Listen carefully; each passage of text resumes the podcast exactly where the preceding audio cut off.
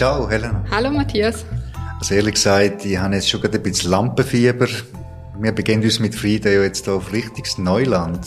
Ja, also zumindest für uns zwei ist es Neuland, weil wir ja sonst nicht vor dem Mikrofon sitzen, sondern eher hinterm Computer und schreiben als Journalistinnen.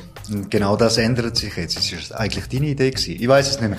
Also, es ändert sich jetzt, weil Friede lanciert einen neuen Podcast, bei dem genau wir zwei Gastgeber sind.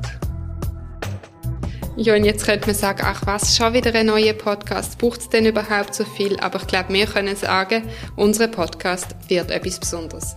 Also der Name sagt schon mal etwas aus, er heißt Frieda trifft.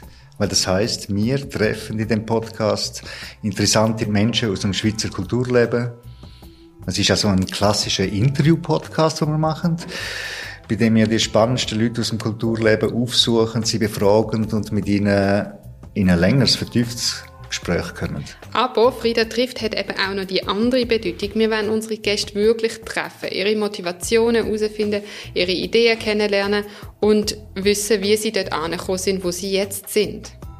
Also Frieda trifft heißt auch, wir treffen etwa den Punkt, wo es auch ein bisschen könnte wehtun oder ein Punkt, wo es auch hoffentlich über dir sehr persönlich wird.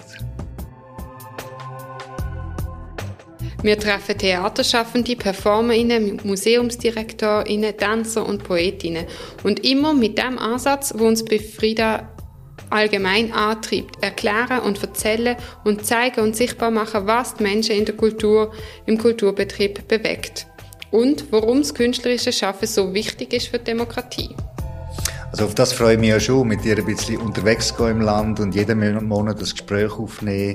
Irgendwo in Theaterfoyers, in Ateliers oder in einem Filmstudio äh, oder auf einem Estrich, wie zum Beispiel mit dem Tobias Brenk, unserem ersten Gast, dem künstlerischen Leiter vom Kulturzentrum Kaserne in Basel. Er hat uns erzählt, dass er mit dem grossen Betrieb eigentlich vorhat, was er eigentlich unter Theater versteht, was er gut findet, was nicht, wie er selber zum Theater gekommen ist. Und er erzählt auch, dass gerade freies Theater machen immer noch eigentlich ziemlich prekär ist, was Finanzen anbelangt.